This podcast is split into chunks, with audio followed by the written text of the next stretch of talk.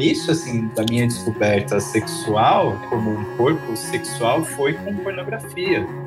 Que o machismo ele se apresenta muito nos relacionamentos. Em algum nível a gente também sofre com isso e muitos homens estão descobrindo isso agora e de entender assim que tem dias que eu tô triste, eu não sei porque eu tô triste, mas eu tô triste porque eu tô vivendo isso tudo. É, se alguém sofre mais que eu, eu não posso sofrer, como se fosse uma competição de dores. É, o sofrimento dos outros também me atravessa. Ser um homem negro para mim é algo recente. Eu sofro pelo que está acontecendo e eu sofro pelo medo do que pode acontecer. Olá, bem-vindo, bem-vinda, bem-vinde à segunda parte do 42º episódio do Alma Masculina, conversa sobre masculinidades. Eu sou Paulo Azevedo e conto com a parceria de Conrado Góes, Laura Santos e Vitor Vieira. Para você que já nos acompanha, muito obrigado pela sua companhia nesta terceira temporada deste espaço de resistência afetiva na podosfera para escutar de dentro para fora, para refletir, gerar ideias e abrir diálogos sobre as masculinidades e suas diversas maneiras de estar no mundo hoje para encontros mais viáveis para todo mundo. Se você está nos ouvindo pela primeira vez, siga e avalie o nosso perfil no Spotify ou no seu agregador de podcast preferido e confira as muitas conversas que trazem visões diversas das masculinidades. E também acompanhe as dicas nas nossas redes sociais, no Twitter e no Instagram, arroba Almasculina, e se inscreva no nosso canal no YouTube. E não se esqueça, comente, compartilhe os posts e leve a masculina para mais gente.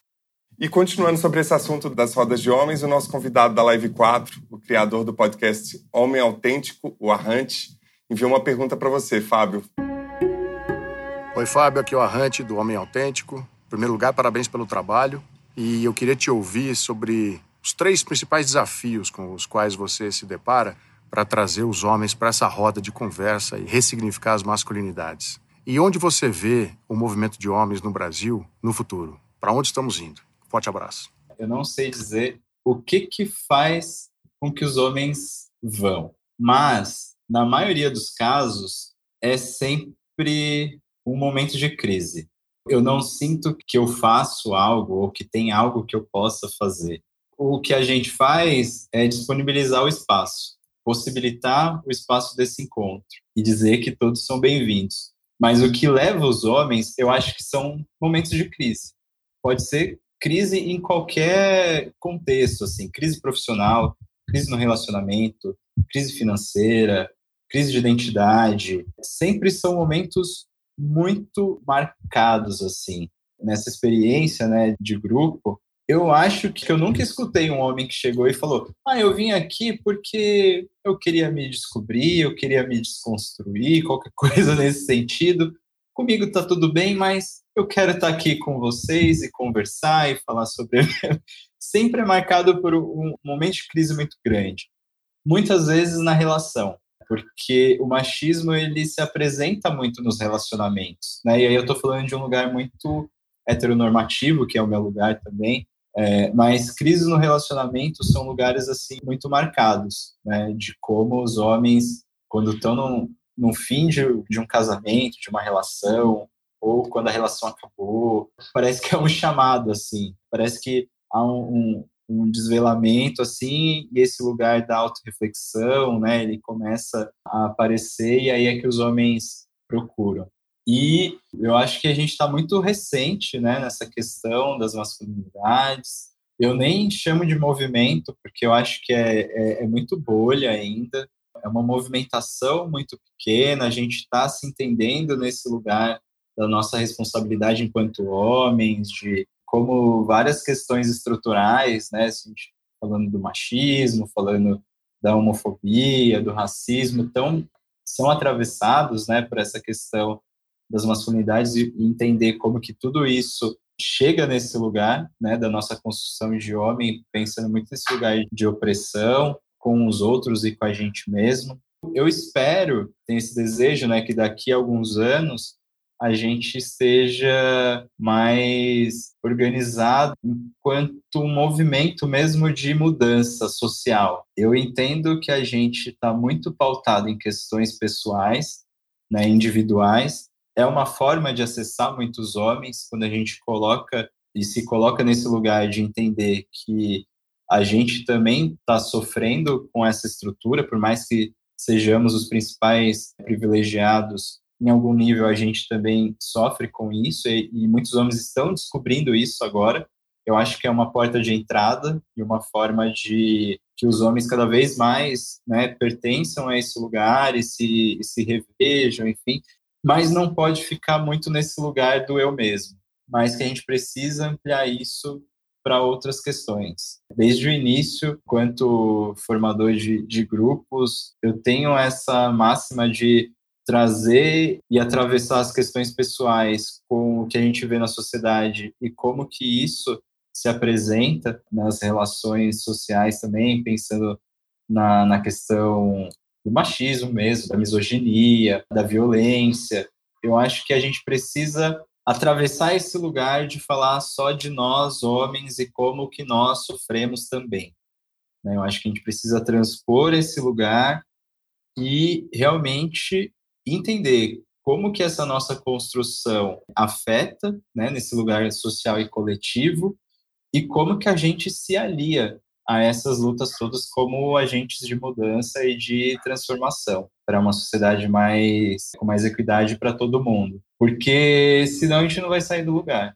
Eu acho que a gente só vai permanecer aonde a gente está. E aí eu, eu tenho até medo, né, de como que a permanência nesse lugar né, de também somos homens que sofremos com essa estrutura, nos coloque nesse lugar de, de apatia mesmo e de não ação.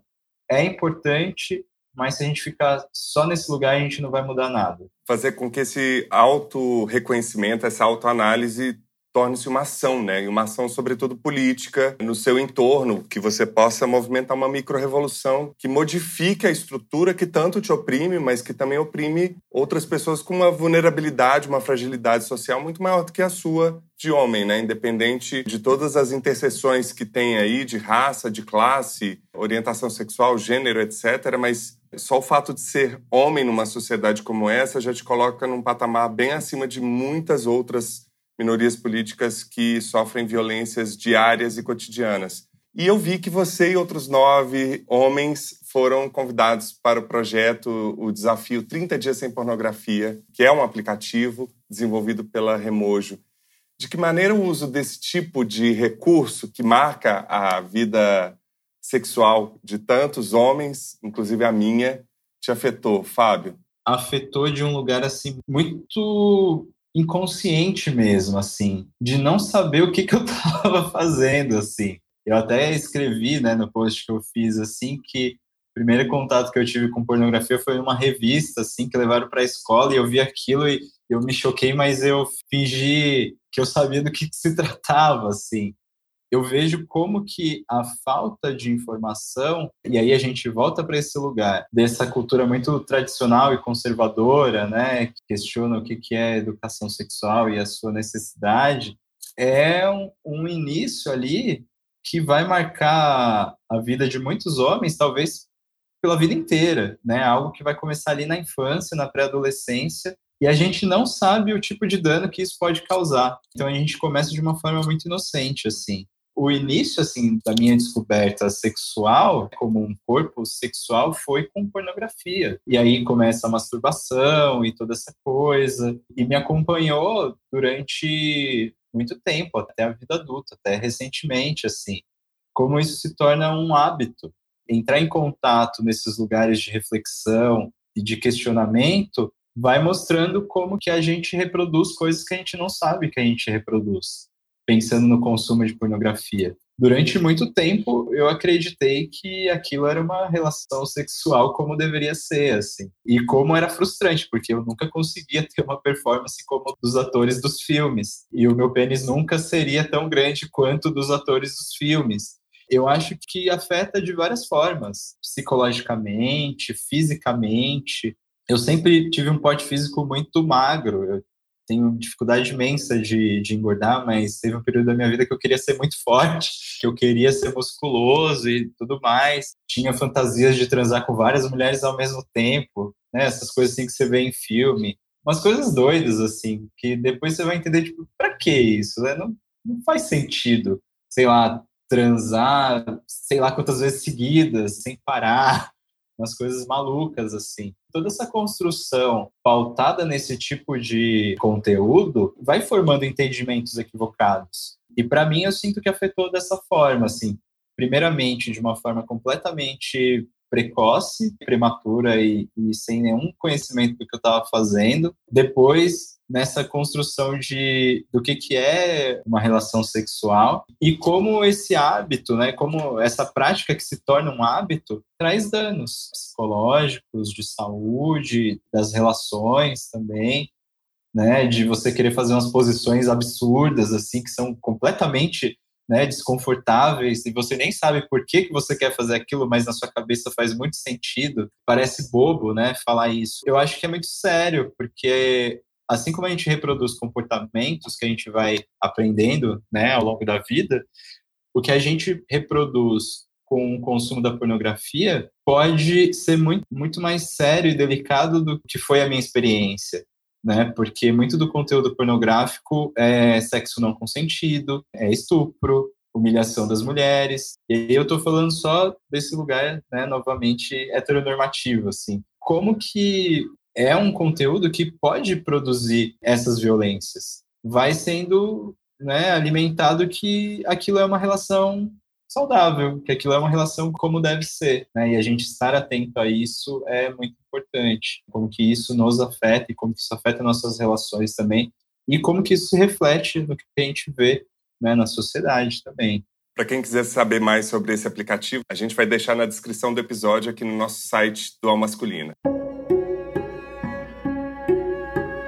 Antes de continuar a conversa, quero só mais um minuto da sua atenção. O Al Masculina está no ar desde 2019 e seguimos firmes nesta terceira temporada no propósito de trazer conversas sobre masculinidades e suas diversas maneiras de estar no mundo hoje para encontros mais viáveis para todo mundo.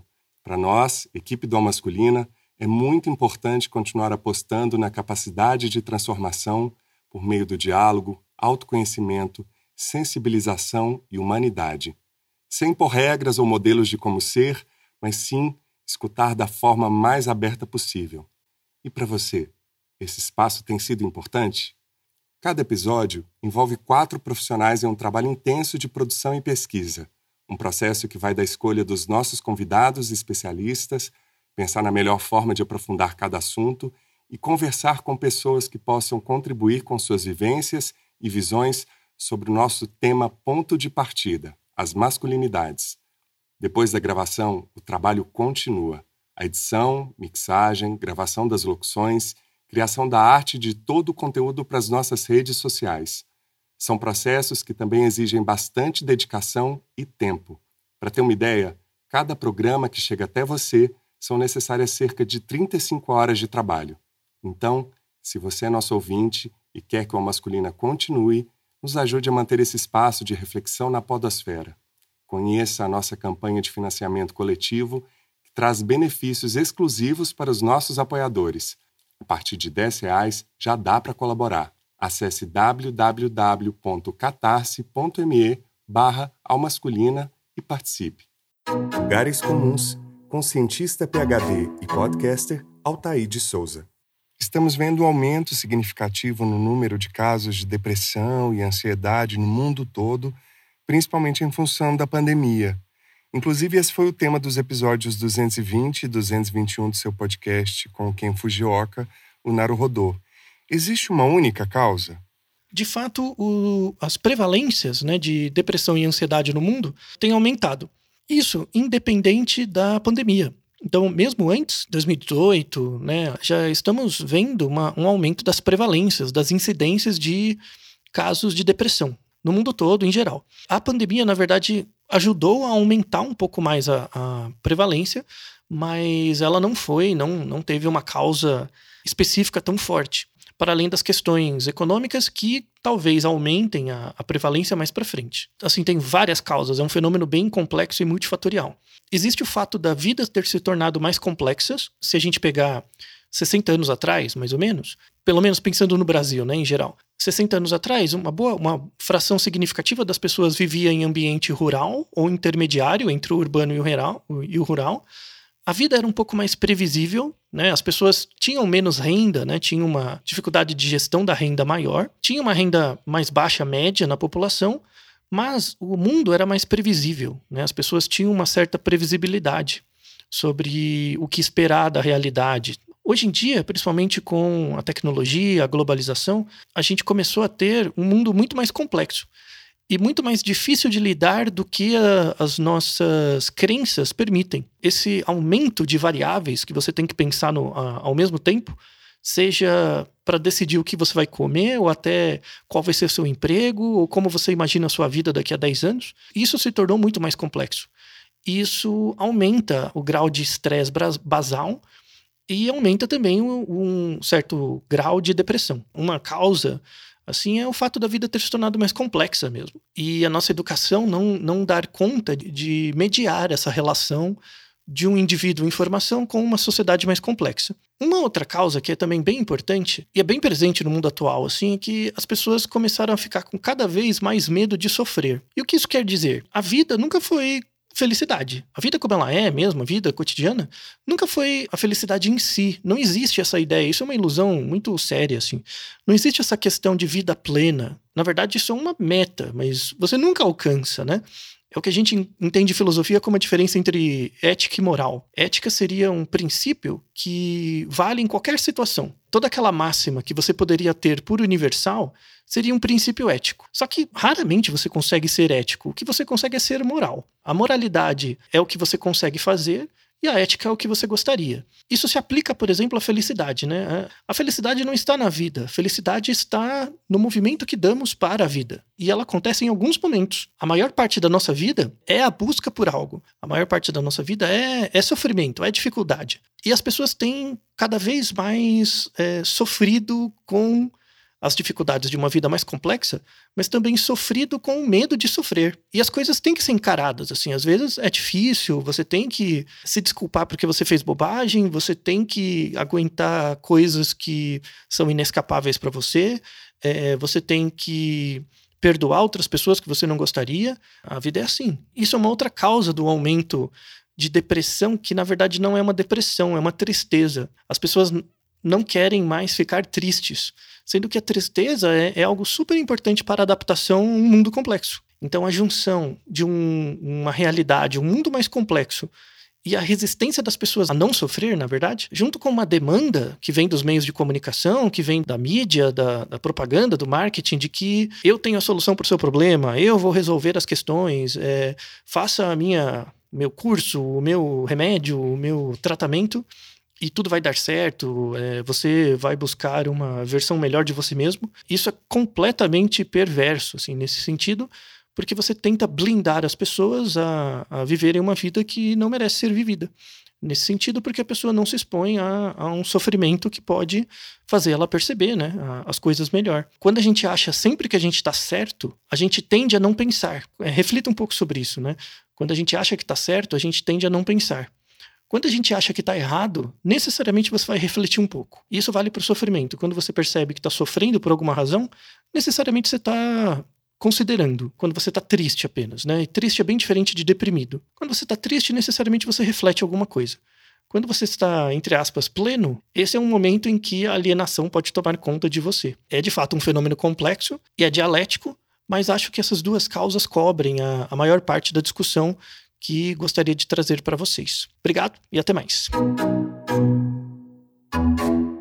Eu fiz questão de trazer esse tema muito em função do momento que a gente está, né, Fábio? Pandêmico, Brasil com metade da população, 100 milhões de pessoas em situação de insegurança alimentar. Esse circo em torno da CPI, essa avalanche de notícias horríveis da inapetência dos nossos governantes diante de uma questão que o mundo inteiro já mostrou soluções, a ciência já mostrou soluções, e ao mesmo tempo uma positividade tóxica que é difícil de lidar. Como é que você sente isso, tanto no seu consultório quanto nas rodas de conversas dos homens? Esse momento, especialmente, eu acho que é um momento assim muito, muito delicado. Dessa questão que você falou, né, dessa espetacularização e do sentido também de como o que ele trouxe, né, dessa positividade tóxica as pessoas, muitas vezes, elas não acreditam que elas podem estar tristes, que elas podem sofrer.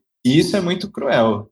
É, a gente está vivendo um momento que ele é um momento que nos afeta de diversas formas, independentemente de estarmos inseridos né, nessas classes que estão mais vulnerabilizadas. Posso estar trabalhando, eu posso ter um lugar para morar, eu tenho o que comer, e ainda assim eu posso estar muito triste com tudo que está acontecendo. Pode ser que nenhum familiar, amigo, pessoa próxima tenha falecido por Covid ou qualquer outra perda assim, e as pessoas acham que elas não podem estar tristes. Isso tem sido muito, muito comum, assim, porque esse lugar né, de ser grato, ele foi colocado de uma forma tão intensa que as pessoas acreditam que elas não podem entristecer, que elas não podem sofrer nesse momento se elas têm um emprego, se elas têm onde morar, se elas têm o que comer e que ninguém próximo a elas faleceu.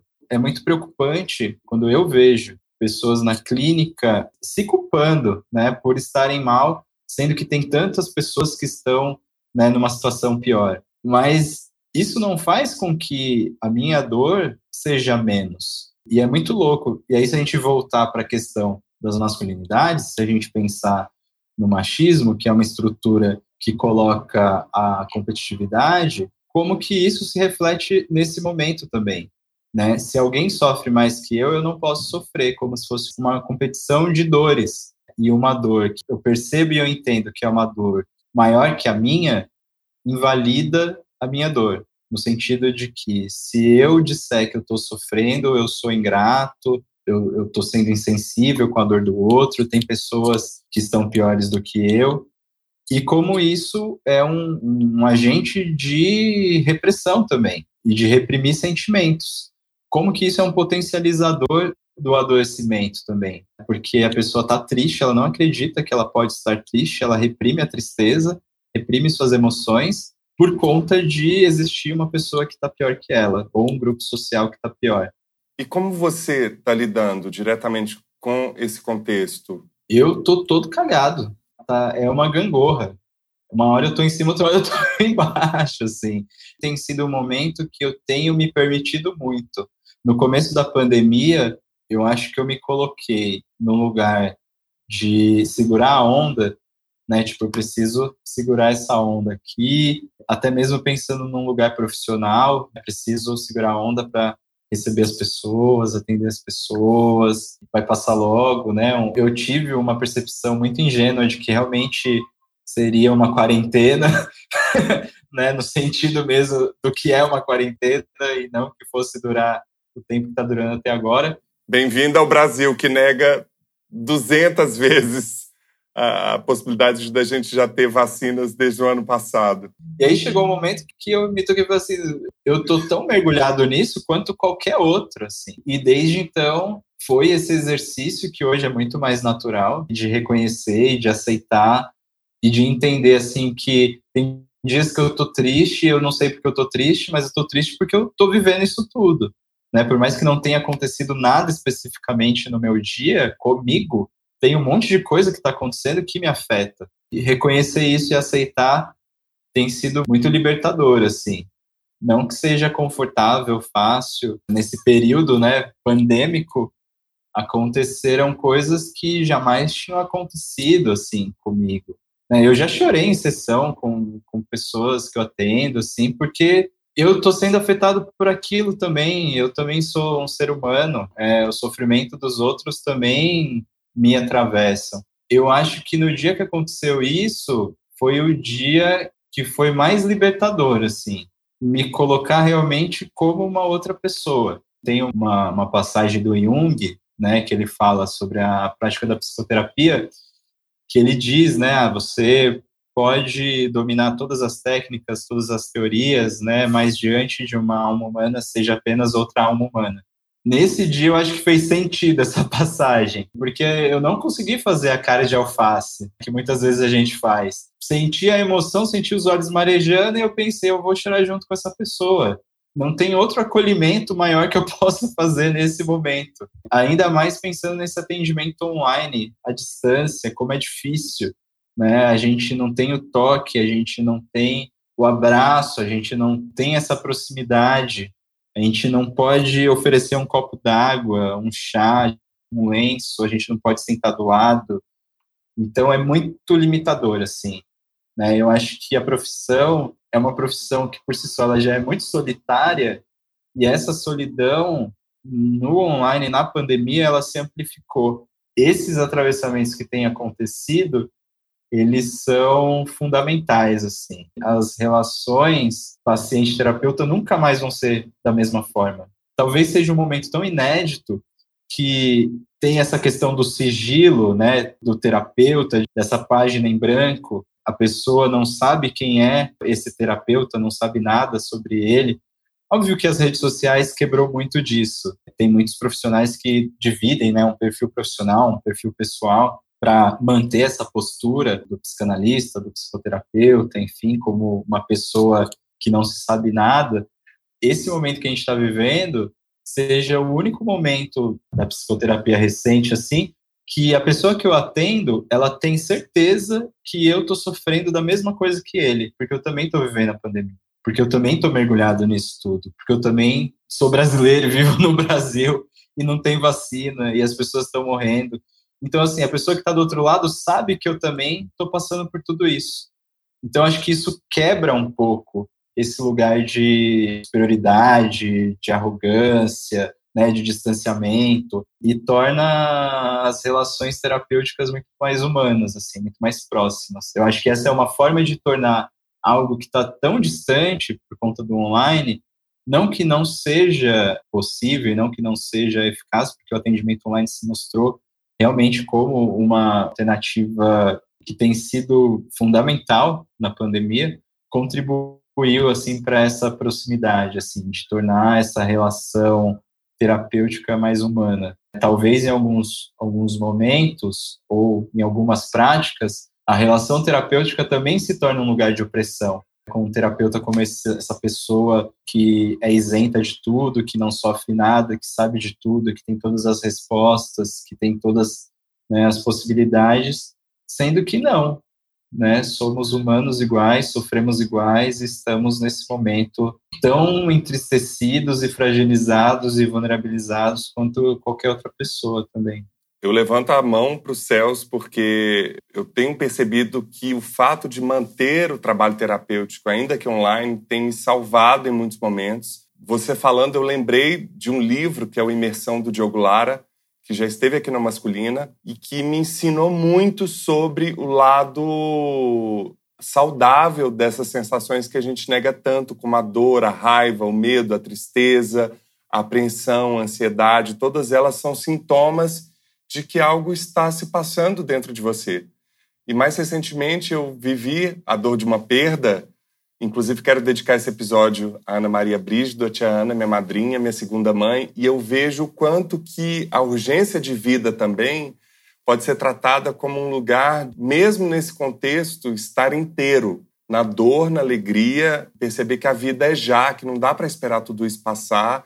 É, eu fico feliz de não estar tá ouvindo mais o novo normal, porque eu acho que de alguma maneira a gente está percebendo que é uma transformação mundial, que também tem que ser uma transformação interna das pessoas. Fico feliz de ouvir o seu depoimento e sinto que a, a pandemia também está servindo como um bom termômetro do nosso grau de empatia e humanidade.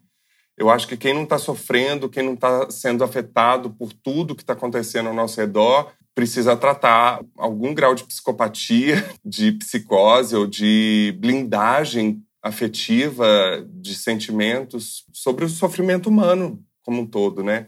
E ainda sobre saúde mental, Fábio, eu queria saber mais especificamente da saúde mental dos negros. Como a sua saúde é ou já foi afetada pelo fato de ser um homem negro e como é que você percebe isso ao seu redor?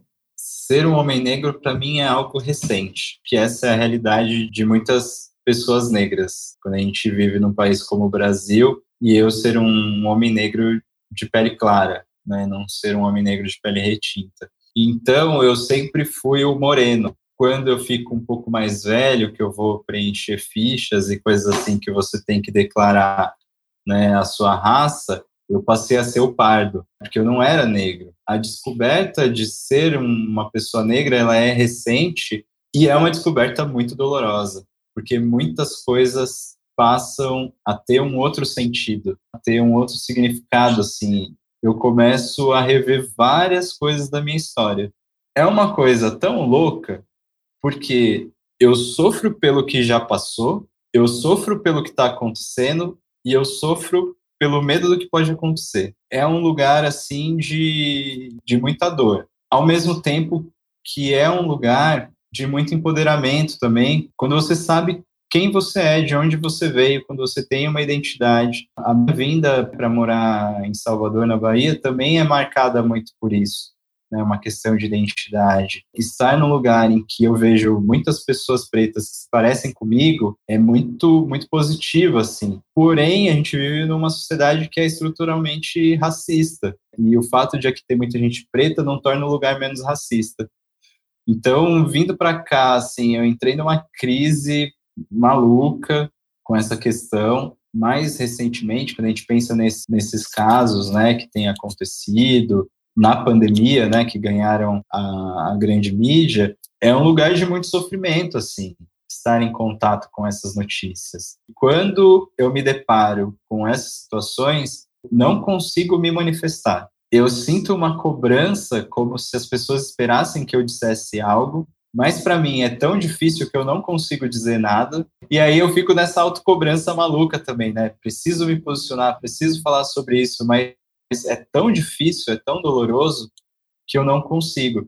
A saúde mental das pessoas pretas na pandemia tem chegado nesse nível assim de complexidade, de uma vulnerabilidade muito grande, se a gente pensar nessa questão que você falou, né, das classes mais fragilizadas e vulnerabilizadas. Uma grande parcela são pessoas negras que não têm acessos, né, a um serviço de saúde mental. Tem toda essa questão de como as violências elas continuam. É, estar em casa, estar vivendo uma pandemia não nos deixa a salvo de forma alguma, como né, diversos exemplos têm, têm se mostrado, mas ainda assim também pode ser uma forma que a gente tenha de estabelecer novas conexões, assim, novas relações, de questionar. Eu fico muito feliz quando eu, eu vejo movimentos crescendo, mesmo que virtualmente, pessoas reivindicando seus direitos e as manifestações, sejam elas virtuais ou presenciais. A gente vive uma pandemia e tem toda essa questão do perigo, como às vezes a indignação, a raiva, ela é tão grande que sobrepõe né, esse momento que a gente está vivendo, assim é muito delicado. A gente vem de um Big Brother que apresentou aí a espetacularização do racismo e de diversas dores né, de pessoas negras. Então, esse sofrimento ele, ele tem se apresentado de outras formas, tem se manifestado de outras maneiras. O racismo ele é uma estrutura muito inteligente que vai se moldando com o tempo. E eu acho que a gente precisa estar atento a isso também, que às vezes um programa de entretenimento não é só um programa de entretenimento, também é um provocador de sofrimento, ele é um provocador de gatilho, ele confunde muito mais do que reflete, né, e, e amplia, ele coloca nós contra nós mesmos.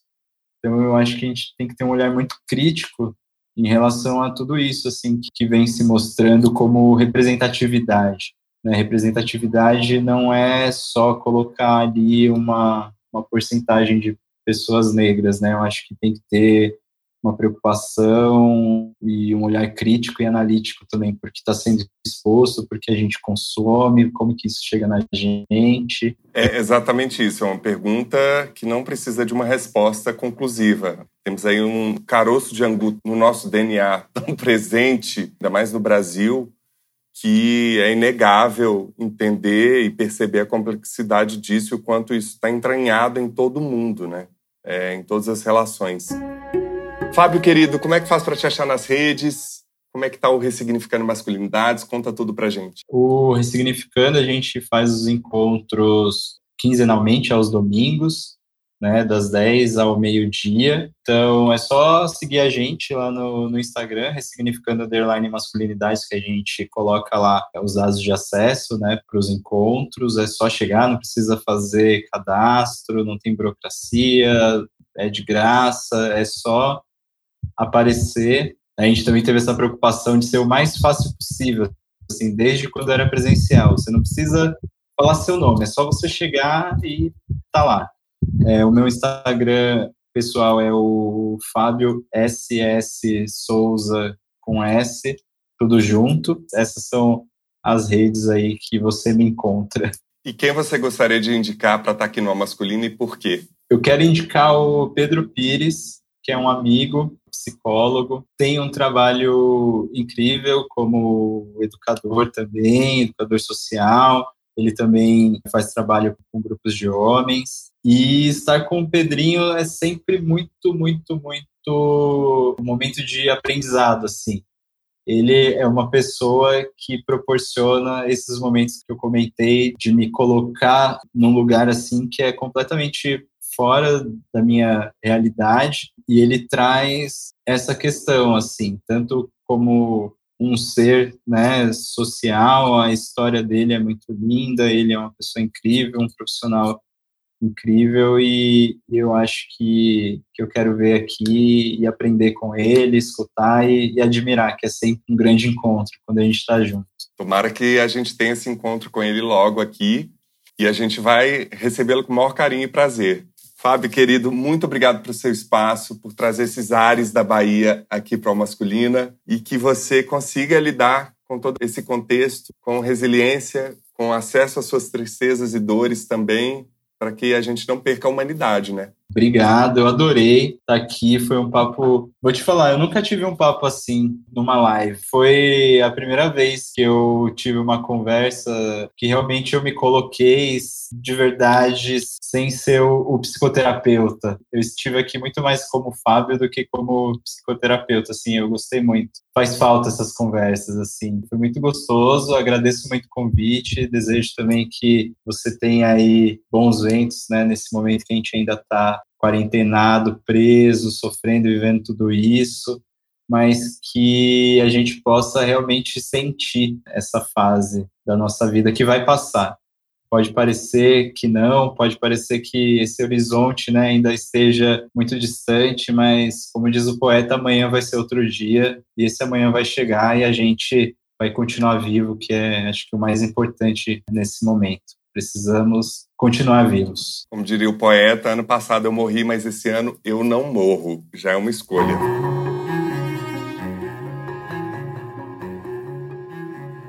E colabore para manter o Alma Masculina no ar por meio da nossa campanha de financiamento coletivo.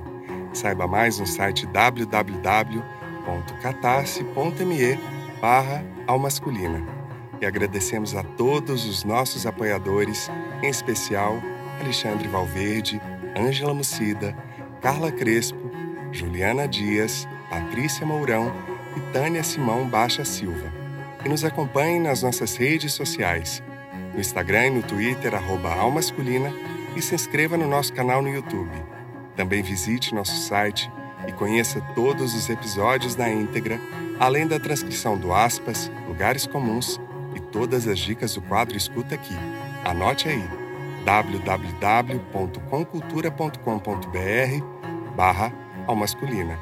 Comente, compartilhe os posts e leve a Almasculina para mais gente. Gostaria de agradecer aos nossos convidados, Fábio Souza e Altaíde Souza, e também não posso deixar de agradecer Cláudio Serva, Ismael dos Anjos, Soraya Azevedo e a todas as pessoas que acompanharam a gravação ao vivo deste episódio pelo nosso canal no YouTube. Vá lá, se inscreva e acompanhe as próximas.